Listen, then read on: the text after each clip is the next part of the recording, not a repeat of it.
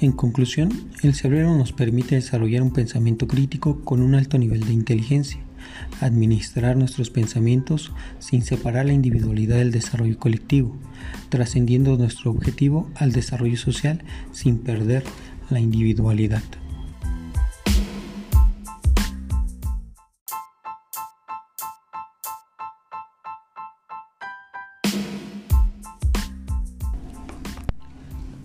El cerebro triuno es la propuesta de clasificación del cerebro propuesta por Paul MacLean para hacer referencia a las partes especializadas del cerebro que los seres humanos empleamos. En su teoría, el cerebro se concibe como un sistema formado por tres subsistemas, el reptiliano, el límbico y la neocorteza, los cuales interaccionan permanentemente para la producción de la conducta. La primera es donde se realizan actividades cotidianas para lograr la subsistencia, como comer, dormir, hacer el amor, desear, entre otras actividades. La segunda se denomina emocional y es donde se encuentran los valores y el pasado. La tercera se denomina racional, donde se encuentra la lógica. Es la parte mayor del cerebro y se divide en dos hemisferios, el derecho y el izquierdo.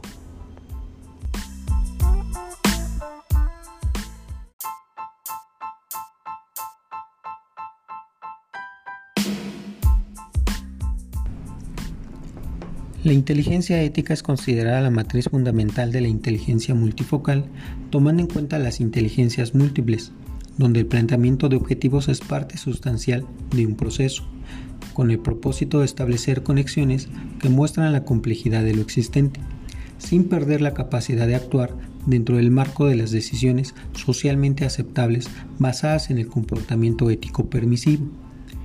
A este respecto, se establece que es un mecanismo mental que construye los preceptos estructurales y las reglas de juego con que un individuo aborda la realidad, su interacción con el medio, preservando su identidad como individuo para el logro de objetivos organizacionales que trascienden al propio individuo o a la sociedad, operando en ontointeligencia o solo en el nivel que corresponde a la ética del sobreviviente.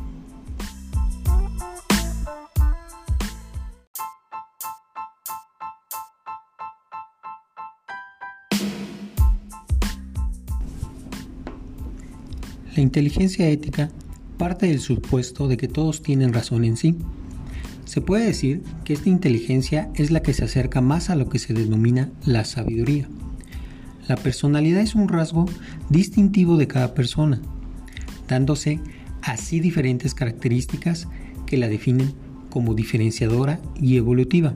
Se divide en dos, la parte innata, temperamento, y la parte adquirida, carácter. En consecuencia, se dice que temperamento y carácter constituyen la personalidad.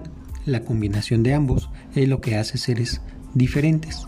La inteligencia multifocal es la que estudia los fenómenos vinculados a la construcción de los pensamientos y de la conciencia, considerando que existen varios tipos de dolencias psíquicas que pueden aprisionar el alma y la psique humana, por eso, cuando una persona supera su depresión, ansiedad o síndrome de pánico, se vuelve más inteligente y experta y es en ese momento cuando es libre de su propia cárcel, desarrolla las funciones más importantes de su inteligencia y desarrolla una vacuna segura contra la cárcel de sus emociones.